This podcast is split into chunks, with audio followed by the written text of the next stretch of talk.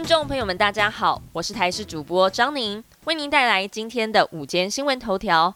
首先关心天气方面的消息，中央气象局表示，今天清晨到上午锋面通过及东北季风增强，北部和东北部地区有短暂阵雨或是雷雨发生，尤其是北部地区会有局部较大雨势，而且越晚越凉。新竹以北低温入夜之后，将会掉到十八度左右，中南部地区二十一到二十四度。气象专家就指出了。从明天开始，天气好转，一直到下周二，气温将会飙破三十五度，紫外线强烈，要注意防晒。但是到了下周三，又有另外一道锋面抵达台湾，到时各地会有阵雨或是雷雨的几率。中国沙尘暴再次席卷而来，而这些尘土随着风扩散到日本、韩国还有台湾。我国昨天开始，从彰化到屏东，有多个测站达到红色警示等级。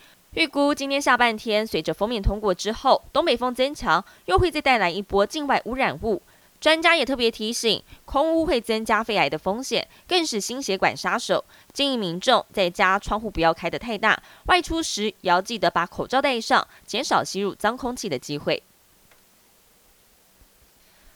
南台湾水情吃紧，高雄已经六百多天没有下大雨。高雄市府决定从四月二十号开始扩大节水措施，公立游泳池、市府委外经营的管理游泳池停止开放，民间泳池、洗车、三温暖、水疗等用水超过一千度的大户减量供水，则是由百分之十提升到百分之十五。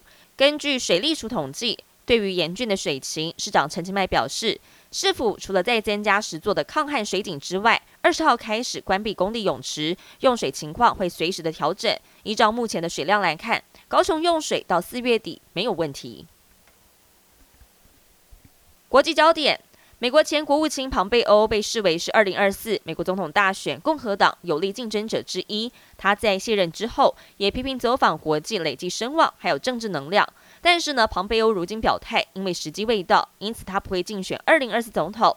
他在美国时间周五的时候接受访问时表示，做出了这个决定是基于他跟太太的深度私人考量，跟前总统川普没有关系。但是庞贝欧也为自己留下后路，在书面声明中写道：“在总统职务变得更加重要之际，会有更多的机会在时机适当的时候出现。”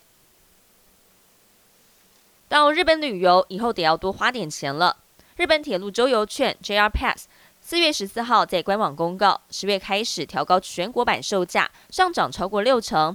以全国版最便宜的普通票券七日票将有两万九千六百五十日元，大约是六千八百二十一元台币，上涨到五万日元，大约是一万一千五百零三元台币。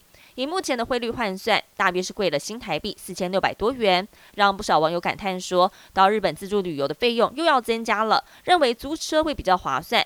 但是 JR 也在声明当中表示，最终的定价还有可能有变数。